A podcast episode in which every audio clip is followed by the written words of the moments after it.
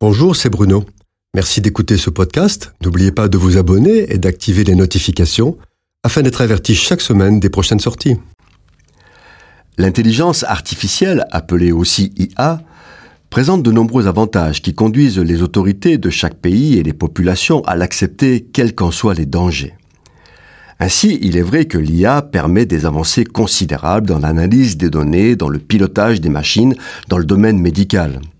Les avionneurs construisent des avions qui, sans assistance des ordinateurs, ne seraient plus pilotables par des hommes.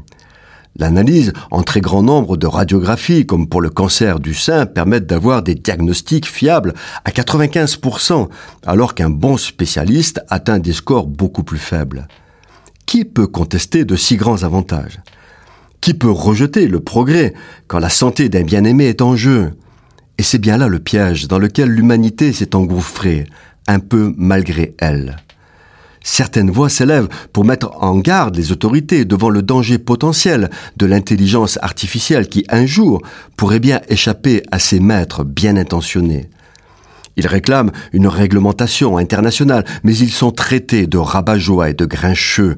Personne ne les écoute, car dans le cœur de l'homme, il y a toujours le désir d'être plus fort que le voisin. Ainsi, l'intelligence artificielle ou IA est utilisée pour construire des robots tueurs.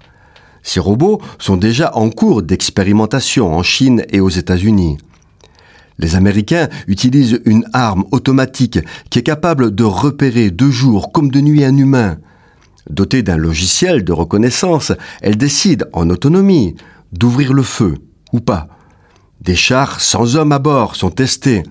Des drones sont conçus pour survoler des zones en autonomie et trouver des cibles sur lesquelles ils se font exploser.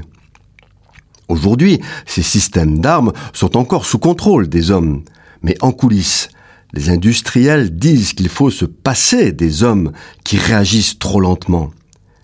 Déjà, certains systèmes de défense intègrent une commande pour laisser les machines agir toutes seules. Les militaires travaillent à la création de robots qu'ils peuvent lâcher comme des chiens dès que l'ennemi est identifié. Ces robots analysent instantanément des millions d'informations, ils ne tremblent pas et leur tir est optimisé. Aujourd'hui, c'est encore de la fiction car leur mise au point final pose quelques difficultés. Mais c'est le sens des recherches actuelles pour lesquelles les grandes puissances dépensent des milliards de dollars mais l'IA pose un problème aux chercheurs autres. Ils se rendent compte que plus ils progressent et moins ils la comprennent. L'IA est un ensemble de plateformes complexes gérées par des algorithmes qui interagissent entre eux, ce qui empêche d'avoir une vision globale de son fonctionnement. Avec une complication supplémentaire due au fait que les machines apprennent par elles-mêmes.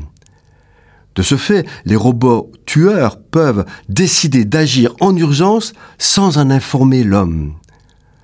Le danger de l'intelligence artificielle n'est pas qu'elle revendique un jour son indépendance, mais c'est que, utilisée par des hommes mal intentionnés, elle prenne le contrôle de l'humanité.